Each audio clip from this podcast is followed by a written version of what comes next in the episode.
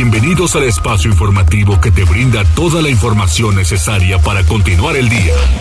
Mariloli Pellón, Osair Viveros y el mejor equipo de reporteros y especialistas son tu enlace con lo más relevante de Puebla, México y el mundo. Tribuna PM, tu enlace.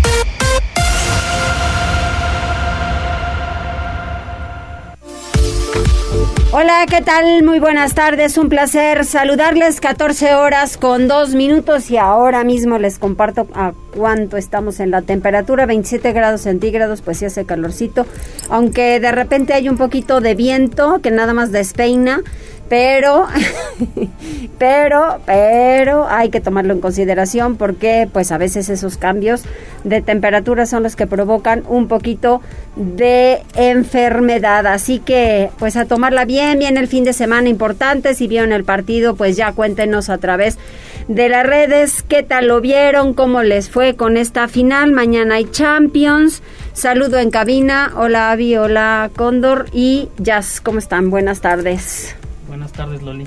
¿Todo bien? Todo bien. Qué bueno, me da mucho gusto. Pues hay muchos cumpleaños. Hoy es cumpleaños de Coralito Alarcón. Le mandamos un cariñosísimo saludo. También de Mary Martínez, Tocaya. Muchas felicidades. Ella es la voz hermosa de Blanco y Negro mi querida Tocaya, muchas felicidades, que le estés pasando muy muy bien, ya hablé con ella y sí está bastante bien, entonces pues ya, ya sabemos. Y mañana felicidades para mi queridísimo Alfredo Naime, que cumple años y es bueno, experto, experto en cine y muchas otras cosas más y queridísimo amigo. Tenemos eh, líneas telefónicas el 242-1312, el 22-23-90-38-10 arroba noticias tribuna, arroba mariloli pellón, arroba viveros guion bajo tribuna. Y ya, ¿en dónde más? ¿Ya estamos listos? Ya estamos listos, también ya estamos transmitiendo en las páginas de Facebook y Twitter de Tribuna Noticias, Tribuna Vigila y La Magnífica, digo también en la de Código Rojo estamos disponibles y también ahí pueden mandar sus saludos, eh, reportes, denuncias, lo que quieran comentarnos. Muy bien, pues muchísimas gracias y enseguida las tendencias. Tribuna PM.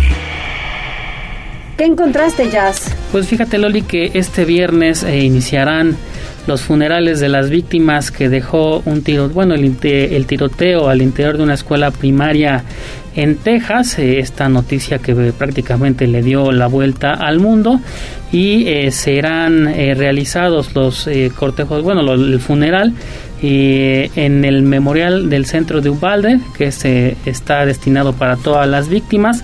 También es importante mencionar que todos los servicios funerarios, las parcelas y también las lápidas han sido pagadas en su totalidad por la ciudad de Ubalde. Y, también eh, hay una compañía que está, bueno, que se especializa en fabricar ataúdes todos los féretros los donó, digo prácticamente no hay eh, ningún gasto para las familias, que digo ya el pesar con esta tragedia es más que suficiente. luego. Eh, entonces, el, bueno, la ayuda ahí está por parte del gobierno de la ciudad. También, eh, fíjate que el hospital del de, el hospital Memorial Ubalde ha habilitado una línea telefónica para brindar apoyo emocional y asesoría legal completamente gratuita a las familias de las víctimas que así lo deseen y creo que el reconocimiento es que no están lucrando con esta tragedia como pudiera eh, o como en otras ocasiones ha, ha pasado, ¿no? Exacto. También en otro tema que te presento, Fíjate que estos casos de la llamada viruela del mono pues suman cerca de 200 en todo el mundo, pero la Organización Mundial de la Salud aún no considera como una prioridad vacunar eh, masivamente a las poblaciones, puesto que eh, dice que esta, bueno, que al menos la viruela convencional que fue erradicada desde 1978, la vacuna para esta enfermedad es altamente efectiva y tienen las esperanzas que siga funcionando para esta variante que digo no está de más pues tenerlo en cuenta que ahí están los contagios.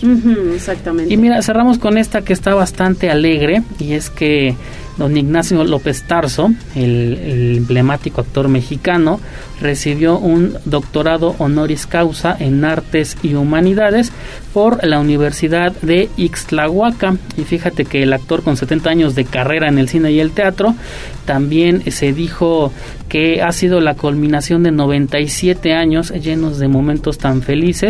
Él aseguró que ese donde le entregan el doctorado es uno de los momentos más felices de su vida. Y también el actor puso la primera piedra de un teatro en la misma universidad que llevará su nombre. Y si tú puedes ver las fotografías en redes sociales a don Ignacio López Tarso se le ve bien, se le ve fuerte y se le ve con una sonrisa en vida. Pues cómo no, si los, eh, los reconocimientos tienen que llegar en vida, por Dios, en vida. Yo siempre lo he dicho, lo he peleado, en vida no se estén esperando. Y qué bueno que ya haya algo con el sello de don Ignacio, esa es la verdad, o sea, hay muchas cosas, a lo que me refiero es ¿Le van a hacer un teatro? Sí, un teatro en la universidad, un legado que va a dejar. Claro. Y marca completamente la diferencia de lo que vive Silvia Pinal, ¿no? En estos, eh, igual en estos momentos, que también tiene gran, una grandeza la actriz, la primera Tienes toda la razón y yo sigo insistiendo, o sea, les están yendo muchos para el homenaje.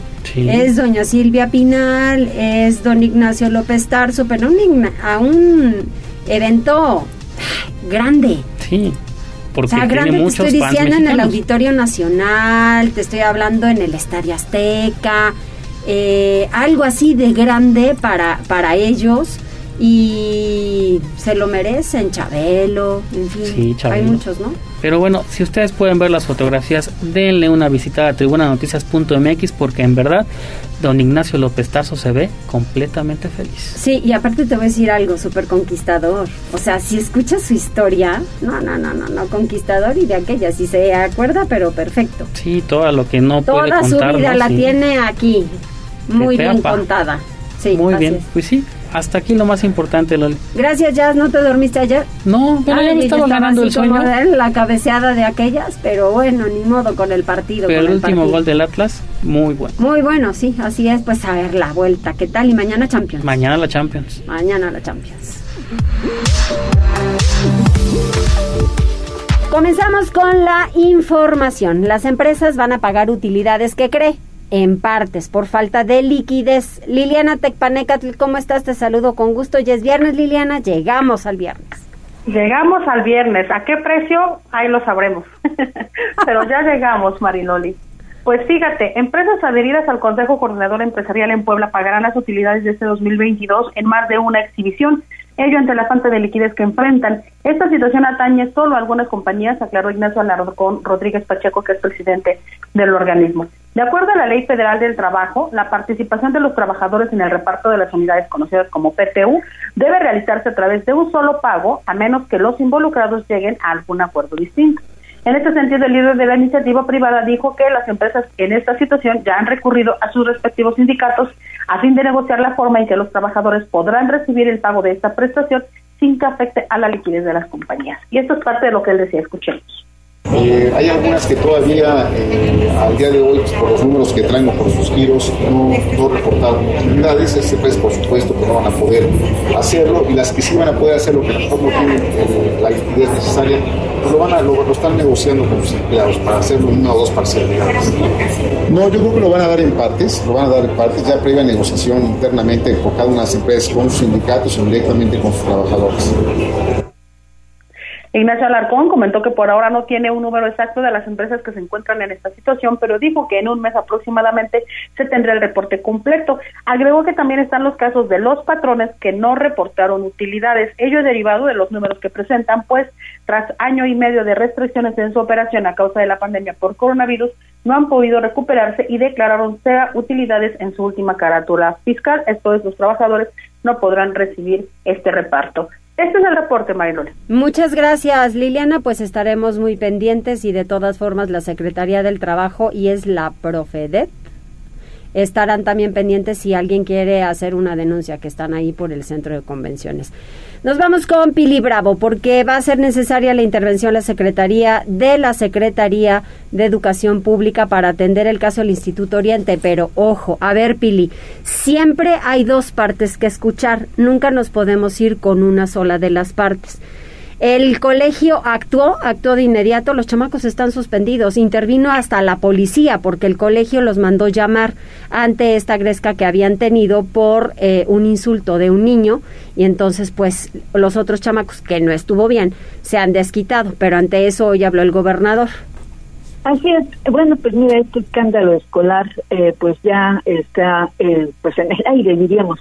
El gobierno del estado habrá de solicitar la intervención de la Secretaría de Educación Pública del gobierno federal para que pueda intervenir en el Instituto Oriente, donde existe una queja de agresión a un alumno por parte de una, que dicen llamarse una pandilla llamada el rebaño, que opera dentro de la institución, que no es más que pues, un grupo de chicos.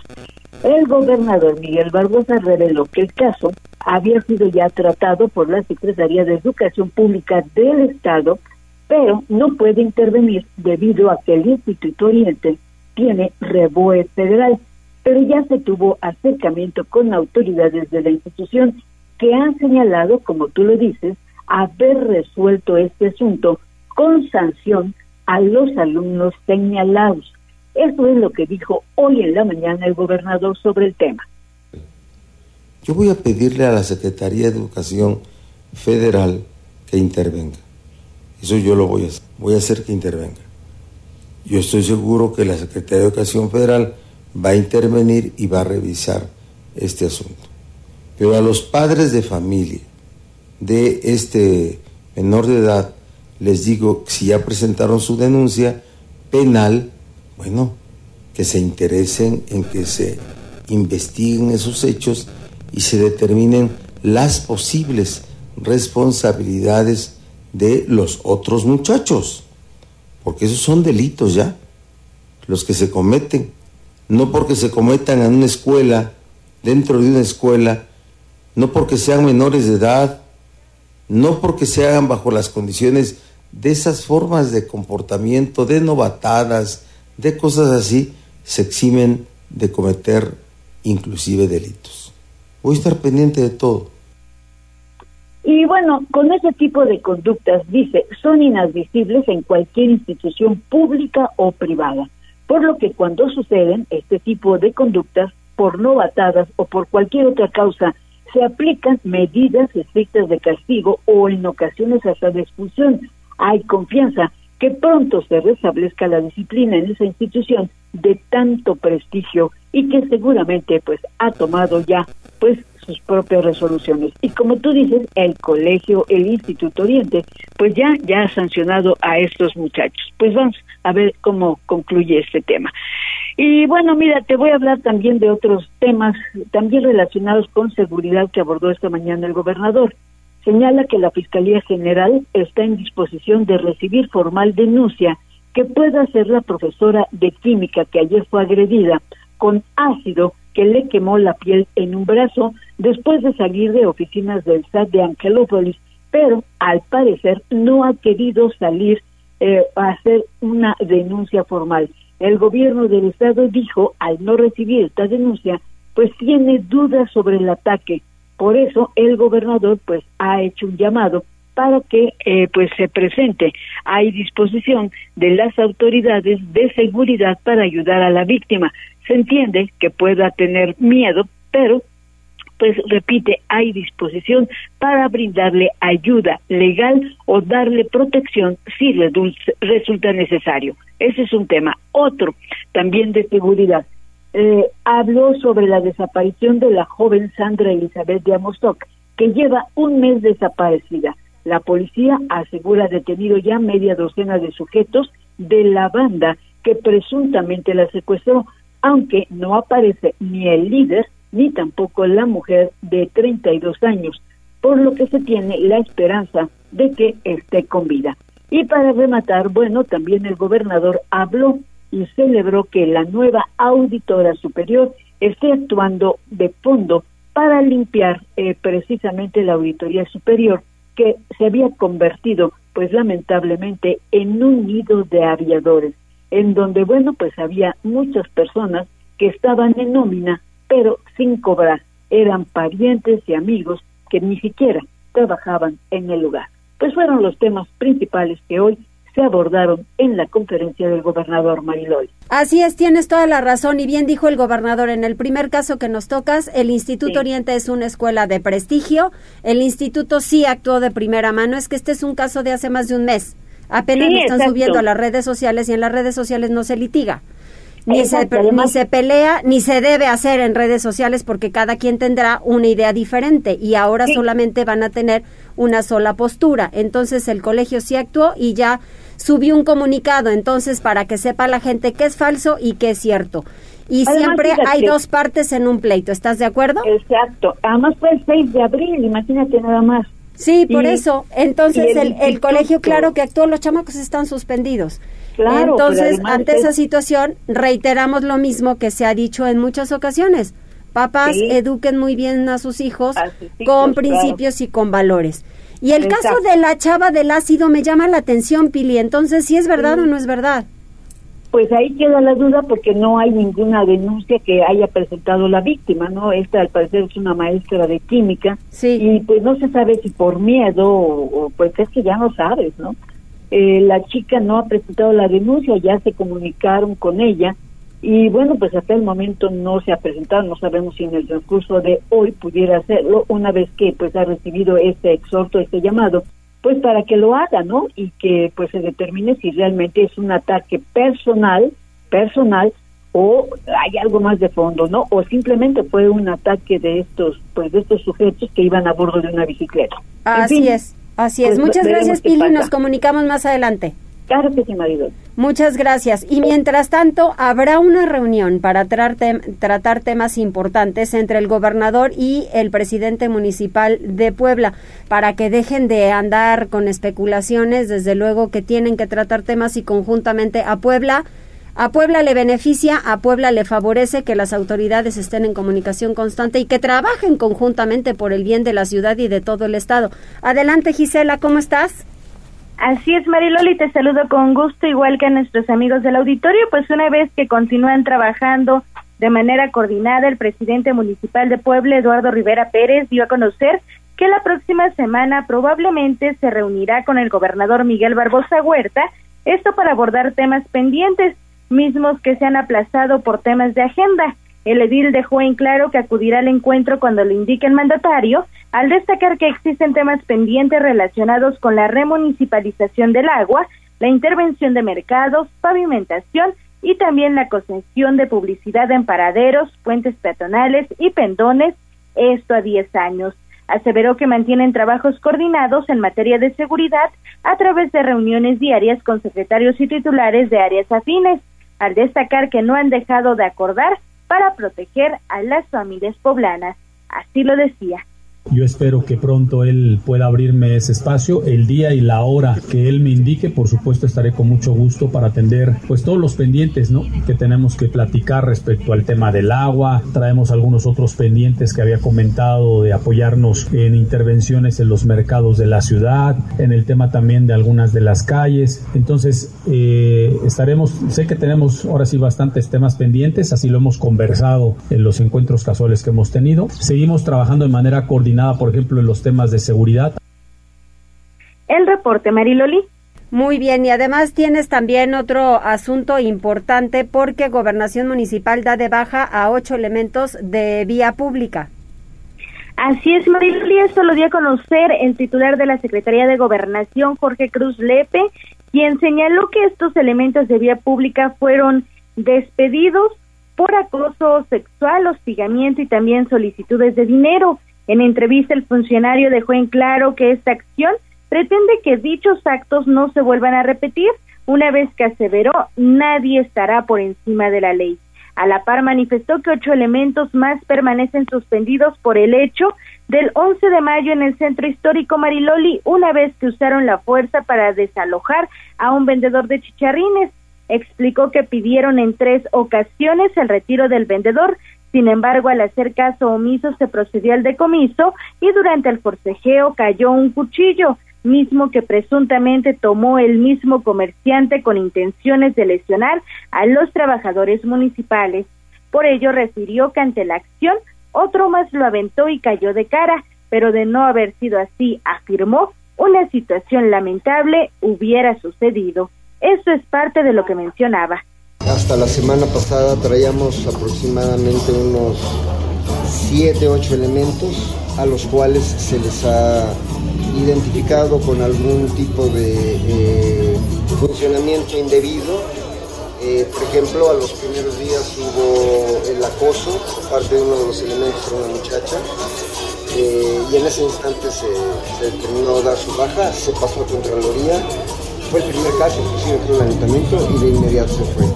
Debemos estar eh, tomando muy, muy en cuenta, son 160 elementos aproximadamente divididos en los grupos, digo, en los horarios que, trabajan. Eh, es mucha gente, vienen de diferentes ámbitos. Mariloli, pues sobre este caso de los ocho elementos que permanecen suspendidos, por el hecho del 11 de mayo en el centro histórico una vez que usaron la fuerza para desalojar a este vendedor de chicharrines, dijo que incluso tienen el cuchillo en custodia como elemento probatorio con el que pretendía agredir presuntamente a estos elementos del Ayuntamiento de Puebla. Por ello dijo que están a la espera de la resolución de la Contraloría Municipal para determinar lo que procede. También reconoció que falta capacitación a los elementos de vía pública, aunque también expuso que muchos de ellos se encuentran más de 10 horas laborando bajo el sol y mucha presión, esto por el mismo tema de los vendedores ambulantes. La información, Mariloli. Pues sí, pero ya también si te están pidiendo de la primera y te llaman la atención una segunda y otra vez te vuelven a llamar la atención tercera y no haces caso, hombre, también está en ellos, ¿no? El asunto. Así es, Mariloli, por ello es que se procedió al decomiso, sin embargo, pues sabemos que muchas de las ocasiones al proceder pues a esta situación pues los ánimos se calientan y desafortunadamente pues no se controlan estas situaciones que precisamente mencionaba también el funcionario que pues no solamente han sido víctimas de estas amenazas con cuchillos, sino también incluso les avientan naranjas, eh, frutas, lo que tengan a la mano para agredirlos. Por ello, pues eh, prefirió explicar la situación.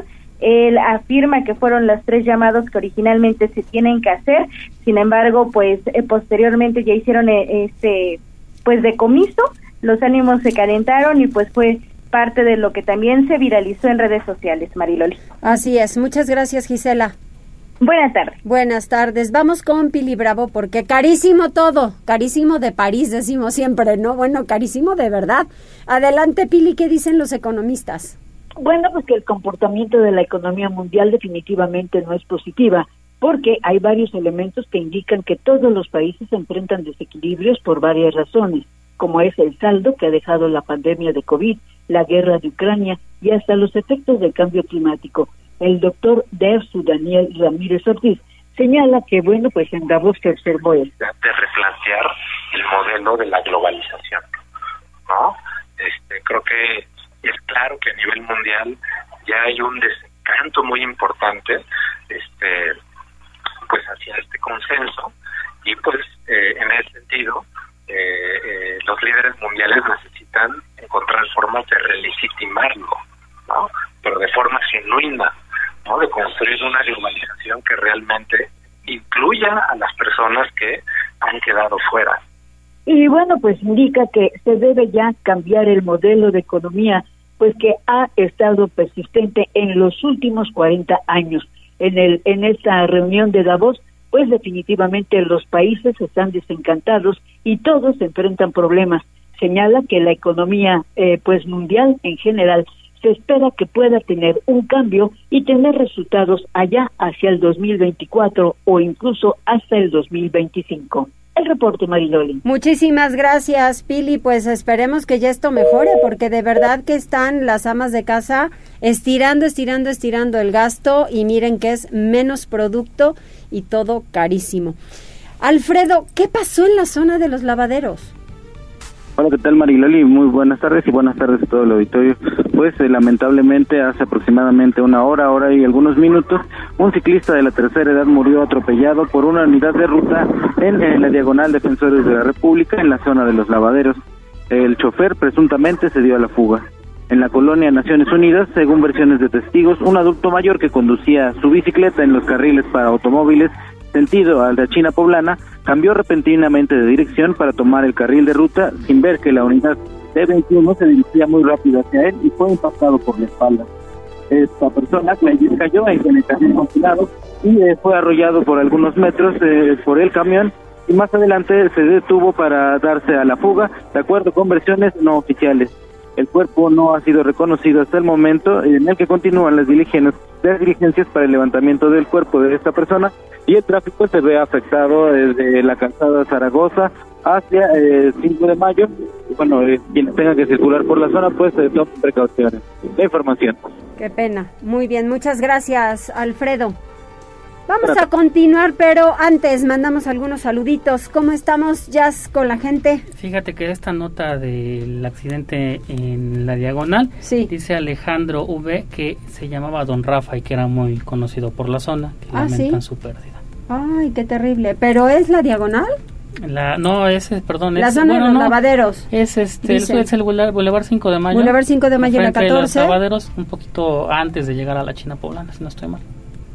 No, no. Los lavaderos están en el Boulevard 5 de Mayo, en la zona San Francisco. La China poblana ya te queda, mijo, hasta... No, no tanto. Hasta allá. ¿Atrás de los lavaderos? Atrás. Ah.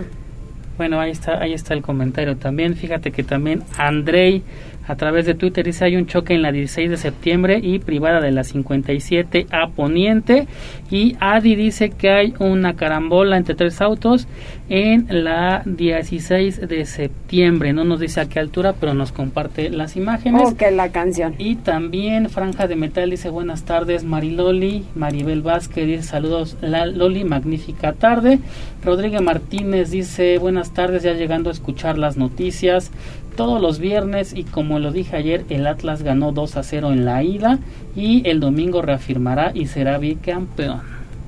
También dice, deberían de hacerles retrospectivas a Silvia Penal y a Ignacio López Tarso en la Cineteca Nacional, en la, cine, en la Cineteca Luis Buñuel.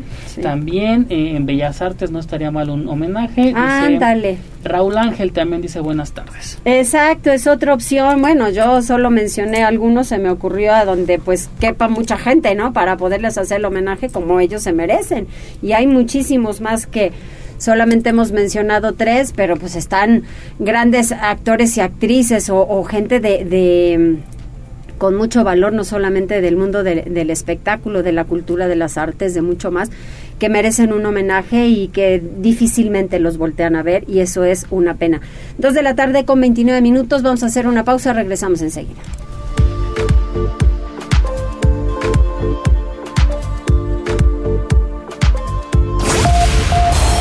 Enlázate con nosotros. Arroba Noticias Tribuna en Twitter y Tribuna Noticias en Facebook. Ya volvemos con Tribuna PM. Noticias, tendencias y más. Estamos de regreso. Tribuna PM, tu enlace. 14 horas con 35 minutos. Me da muchísimo gusto el poder recibir en la línea telefónica y que sí se pudo el enlace con la secretaria de Medio Ambiente, Beatriz Manrique. ¿Cómo estás, Beatriz? Hola Mariloli, me da mucho gusto saludarte y sí se pudo. Sí se pudo, pues es que tuviste que salir a una gira artística. sí, pero mira, aquí hay muy buena señal, ya me orillé y ya estamos aquí muy listos para platicar. Oye, ya habíamos comentado algo y no fue ni este año ni a finales del pasado, sino todavía otro año antes. Creo que fue a finales de 2020 para iniciar 2021 en donde hablábamos del río Atoyac, que qué tanto se iba a hacer y que si había disposición de Puebla y Tlaxcala para poder colaborar con esto y ya recuperarlo, bueno, sanearlo, porque está terrible. Sí, Mariloli, mira, creo que creo que el camino que se ha, tomado es bueno porque si algo que estamos logrando hacer que suceda es la articulación de las acciones de todos los que tenemos algo que ver en la recuperación de la Toyac. Hoy estamos trabajando junto con el gobierno de Tlaxcala. La Comisión Nacional de Derechos Humanos no nos suelta, no nos da tregua y como yo les decía ayer en la en la tercera sesión del grupo interinstitucional, qué bueno que la Comisión Nacional de Derechos Humanos no nos está dando tregua, no nos da descanso, porque eso hace que nadie nos sentemos en nuestros laureles. Eh, los 11 puntos, Mariloli, de la Recomendación de Derechos Humanos implica una serie de acciones en materia de salud, de educación, de difusión, de revisión este, de distintas autoridades municipales, estatales y federales. Entonces, bueno, en ocho puntos vamos avanzando muy bien. Quedan tres puntos que a qué se refiere concretamente. Bueno, pues son los puntos más difíciles porque son los relacionados con las inversiones. Se necesitan miles de millones de pesos eh, aportados por los tres niveles de gobierno y también aportados por la, la industria, por los gobiernos municipales, por los desarrolladores, para poder contar con el equipamiento y la infraestructura de saneamiento. Sí. Pero ahí vamos, Mariloli, ahí vamos. Oye, ¿por qué tiene que intervenir la comisión? Eh, no sé si tú lo recuerdas, en el año 2017 la Comisión Nacional de Derechos Humanos emitió una recomendación este sobre al gobierno de, Tlaxcala, al gobierno de Puebla, al gobierno de San Martín Texmelucan, a Huejotzingo, Secretaría de Salud, una serie de, de autoridades, una recomendación derivado de una demanda ciudadana por la falta del acceso a un medio ambiente sano y la falta de acceso a agua en buenas condiciones. Y esta esta recomendación, como te decía, este ha sido muy positiva en el sentido de que bueno, si bien desde 2017 no se había hecho nada hasta que llegó el gobierno del gobernador Barbosa, en donde empezamos a impulsar las acciones, nos constituimos ya como comisión interinstitucional. Está la Conagua, están los gobiernos de ambos estados, están cuatro municipios de Tlaxcala, los dos de Puebla que mencioné, y, y vamos, o sea, hacemos operativos conjuntos cuando tenemos que ir a revisar descargas indebidas, vamos juntos, hacemos clausuras, cada quien en el ámbito de su competencia revisa y esto, bueno, pues ahí, ahí nos está generando una buena dinámica. Claro, y si hay disposición de todos los involucrados para poder lograrlo. Sí, en este momento sí, y mira, nosotros como gobierno del Estado de Puebla creamos un instrumento que se llama Hoja de Ruta de Saneamiento de la Cuenca del Alto Atoyac y Presa Manuela Vila Camacho. Tiene un nombre largo, pero pues describe de qué se trata. ¿verdad? Y la idea es precisamente que con este instrumento nosotros vamos ahí insertando las acciones de los diversos actores. Es una matriz que tiene semáforo verde, amarillo, rojo, literal. Y que, bueno, cuando vemos que alguien de los actores involucrados, obligados a hacer acciones, se nos atrasa, bueno, pues nos volteamos los demás actores y vamos y platicamos qué es lo que está pasando, a ver municipio fulanito de tal, ¿por qué no estás avanzando? A ver el CEAS, este, cómo vamos con, con la infraestructura de drenajes, de colectores y demás, en qué te ayudo, cómo colaboramos. Y entonces, bueno, pues esa es una dinámica en la que en la que nos hemos estado comprometiendo y, y bueno, pues mira, siempre siempre habrá, como dicen, un roto para un descosido. cuando de pronto de pronto encontramos una estrategia de actuación conjunta, los infractores encuentran una estrategia para tratar de darnos la vuelta a las autoridades. Pero, pero aún así, bueno, hemos estado imponiendo multas con la Conagua, traemos una dinámica de trabajo muy dinámica, perdón por la redundancia, muy dinámica, muy activa, de muchísima comunicación. Y entonces estamos actuando, actuando conjuntamente, tratando de atender las este las denuncias ciudadanas con prontitud. Por ejemplo el día de ayer salió una denuncia ayer o antier no recuerdo sobre un canal este cerca del parque de los gigantes este que tenía una contaminación importante bueno pues con agua inmediatamente fue a revisar yo inmediatamente vi con convenciones y parques ubicamos perfectamente que estaba fuera del parque este canal entonces bueno ya nos pusimos a trabajar todos y avanzamos en el tema pues qué bueno que se siga avanzando y pues nosotros estamos muy pendientes, todo lo que tengas que compartirnos para saber el avance, para saber todo lo que haya dispuestos para darlo a conocer y que se sepa que se está haciendo mucho. Sí, Mariloli, agradecerte mucho y mira, hay, hay como datos que significan mucho. La secretaria María Luisa Albores, la secretaria titular de Semarnat, sí. ayer estuvo presente en la reunión de trabajo. Ella como cabeza del sector de Conagua este, y de Profepa eh, estuvo ahí presente en la reunión de trabajo, estuvimos llegando a acuerdos, revisando temas. Entonces, el hecho de que los titulares estén involucrados dice mucho. Exactamente, todos tienen que ver. Muchas gracias, Beatriz, y bueno, buen viaje, sigue con, con tu gira artística. Perfecto, Mariloli, muchísimas gracias y estamos a la orden. Un saludo a todos. Gracias, un abrazo. Hasta luego. Adiós.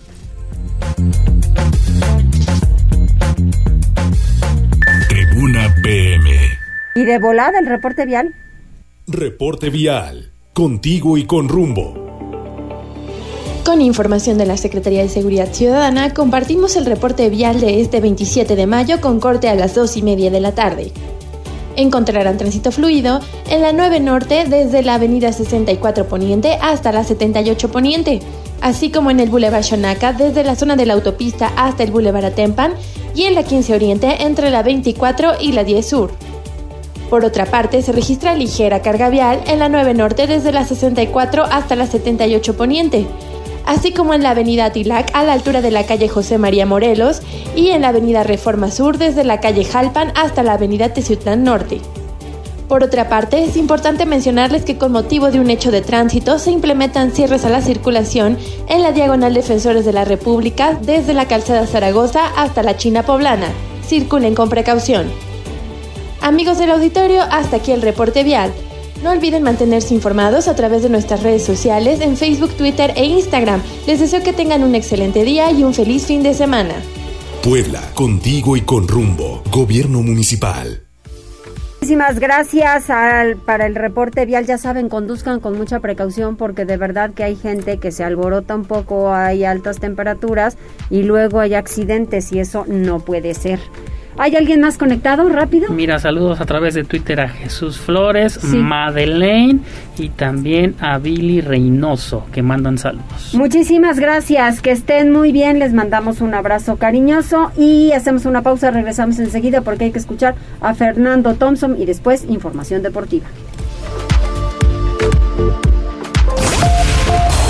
Enlázate con nosotros. Arroba Noticias Tribuna en Twitter y Tribuna Noticias en Facebook. Ya volvemos con Tribuna PM. Noticias, tendencias y más. Estamos de regreso. Tribuna PM, tu enlace. Continuamos en Tribuna PM, 14 horas con 49 minutos. Fernando Thompson, adelante. ¿Qué tal? ¿Cómo están amigos? Fernando Thompson, yo les voy a dar siete consejos para que sepan elegir un smartphone, un teléfono inteligente, ¿ok? Llega un día en el cual, pues bueno, decidimos cambiar nuestro teléfono móvil, ya sea porque se volvió muy lento o porque hay nuevas características que te vendrían bien a tu trabajo o estilo de vida diaria. Y bueno, pues bueno, vas a tener que buscar entre diferentes modelos. Y no siempre te tienes que ir con las marcas, ¿ok? Ni con la publicidad. De hecho, te voy a dar consejos hoy para que al momento de elegir tu nuevo smartphone, seas más inteligente y escojas algo que no sea tan caro y se adapte mejor a lo que tú realmente requieres. El primer punto, por supuesto, ser el presupuesto, ¿ok? Lo que tú tienes que tomar en cuenta también es pues, cuánto quieres gastar en esta nueva adquisición. Y tienes que tener mucho cuidado con los planes de crédito porque luego pues, se te hace muy atractivo comprar un aparato que vale varios miles de pesos, pero luego estarlo pagando en mensualidades y eternas anualidades, pues no es tan divertido. Entonces, determina cuánto es tu presupuesto para que de esta forma, pues ya tengamos un subuniverso de qué aparatos vamos, vamos o podemos comprar. Segunda pregunta, ¿qué uso le vas a dar? Si el uso que tú le vas a dar al aparato, por ejemplo, es muy rudo, eh, porque vas a estar haciendo llamadas, organizas tu agenda, eh, estás editando videos, envías audios eh, y mil cosas más, entonces definitivamente sí tienes que buscar una gama alta de aparatos, obviamente que se ajusten al punto número uno que es el presupuesto, pero por ejemplo, solamente vas a hacer llamadas y vas a navegar en redes sociales y vas a enviar uno que otro email, oye, pues puedes quedarte con uno de gama media y vas a ser muy feliz. No necesitas más. Tercero, mucho ojo, el sistema operativo. Si es tu primer teléfono, la verdad es que tienes que preguntarte qué sistema operativo te conviene más. Ya sabes, por ejemplo, que Android tiene muchas marcas, ¿no? O sea, tiene Huawei, Samsung, LG, o sea, hay muchísimos modelos y precios, porque es un código abierto. Android es abierto. Entonces, hay muchas opciones de personalización. Es más, el Android, aunque tú tengas el mismo teléfono y aparato de una marca de un celular A, ¿no? No es lo mismo al de la compañía del celular B, porque lo pueden personalizar. Entonces, si este es el caso, solamente asegúrate de contar con las aplicaciones que realmente requieres. Y en el caso, por ejemplo, de, no sé, Apple, bueno, tú vas a tener modelos muy recientes, porque a lo mejor tienes un modelo ya muy, muy, muy viejo, pero entonces piensa que en iOS, que es el sistema operativo de, de, Apple, solamente recibe soporte, por ejemplo, directamente en sus propias tiendas, o solamente es fabricado y es comercializado por la misma empresa. Nada más hay una, no hay más.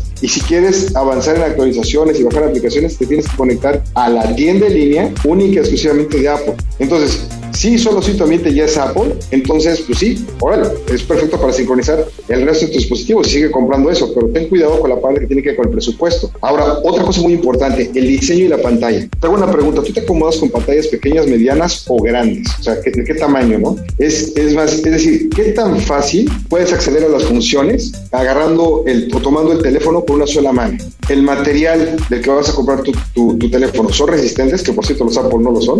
¿O qué resolución también eh, estás buscando tener la resolución es la capacidad gráfica de la pantalla. A eso, amigos, hay que ponerle atención, porque puede tratarse, por ejemplo, de uno que tenga muy alta definición, que no tiene mala calidad de imagen, pero podría, por ejemplo, perder terreno ante las novedades que se lancen al mercado. Entonces, al rato a tener un aparato carísimo y ya se quedó atrasado. El quinto tiene que ver con la memoria y el almacenamiento y el procesador. Es la velocidad del, del, aparato, ¿sí? Sea, si tú, por ejemplo, realizas varias tareas al mismo tiempo, sí tendrías que buscar entonces una memoria RAM grande. Si tú juegas con tu aparato, pues va a consumir muchísimos recursos, así que tienes que apostar por lo mejor que puedas encontrar en el mercado en cuanto a procesamiento. Y en el caso de almacenamiento, o sea, lo que se va a guardar, considera, pues, oye, cuántas imágenes, cuántos videos, cuántas apps voy a instalar. Y si tu espacio, ¿no? De origen es pequeño, entonces si es posible agregar más, mayor almacenamiento externo para eliminar estas limitantes, hazlo. Y penúltimo, la cámara. La verdad es que hoy en día sí es básico que tenga doble cámara, es decir, que puedas tomar por el frente y por detrás. Entonces, cuando ve a la tienda, por ejemplo, haz pruebas, que te dejen probar con las cámaras y opta por aquella que tú creas que va a conservar mejor los colores, que tiene buena iluminación y que es de la calidad que tú te esperas, ¿ok? Y por último, y súper importante también, la batería. Tienes que buscar en la batería, amigos, algo que diga un mínimo de 5 amperes, miliamperes. 5 miliamperes. Esto te va a permitir que utilices tu teléfono a lo largo de todo el día. O sea, te va a durar bastante una vez que lo cargues. La otra también es eh, que tenga la carga rápida, o sea, que lo conectes a la energía eléctrica y que se cargue rápido, ¿no? Porque hay unos que se tardan años en, cargar. Entonces, cuando tienen carga rápida, lo que hacen es que se reduce el tiempo cuando tú lo tienes conectado para cargar la pila completa. Yo espero que todo esto te ayude a la hora de, que lo incluyas dentro de tu revisión y que tomes una decisión mucho más inteligente, mucho más documentada con la opinión de un servidor. Nos escuchamos la próxima semana. Muchísimas gracias, Fer. Vamos a información deportiva. Tribuna PM. ¿Qué pasa, Neto? Ya puestísimos uno, pues ya lo vimos ayer, la final adelantadita, el primer partido, mañana Champions y el domingo, pues el regreso, el retorno y ya la final final del fútbol mexicano. ¿A quién le vas?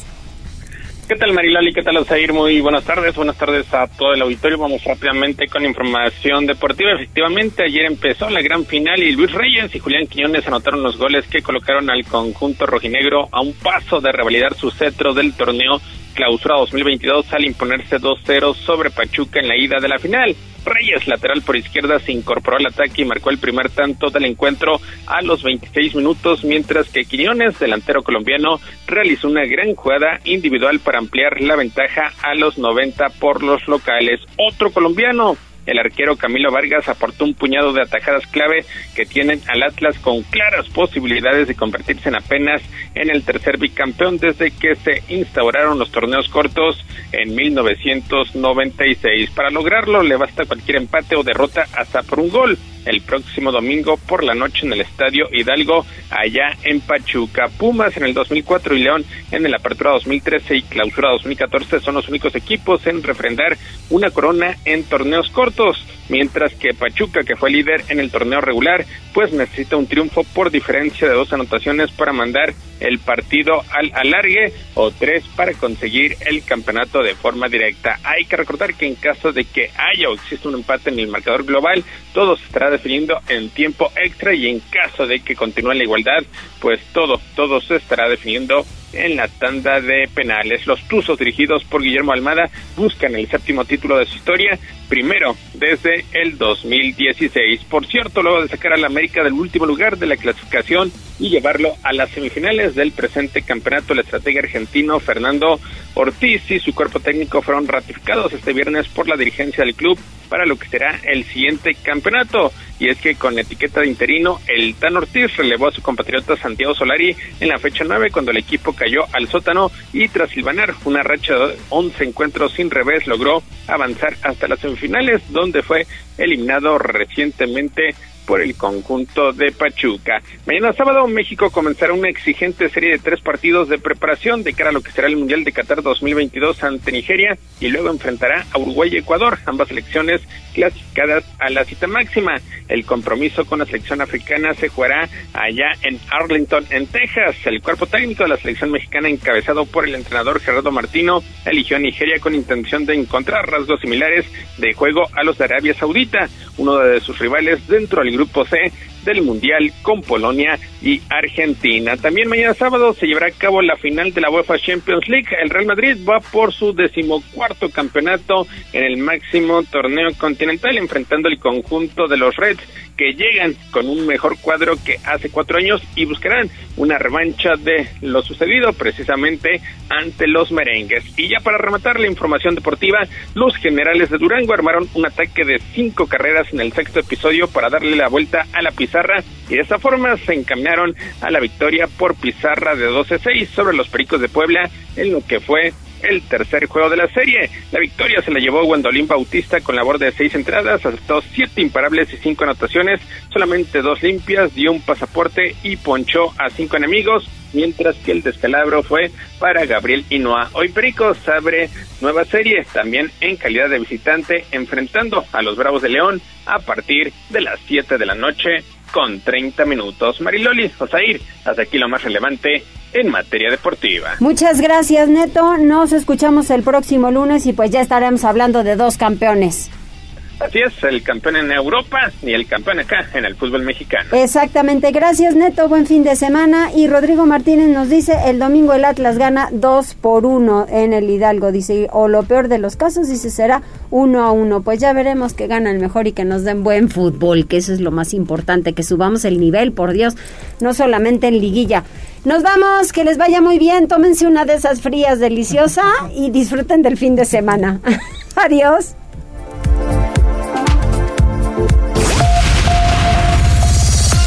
Gracias por enlazarte con nosotros. Seguimos informándote vía redes sociales. Arroba Noticias Tribuna y Tribuna Noticias en Facebook.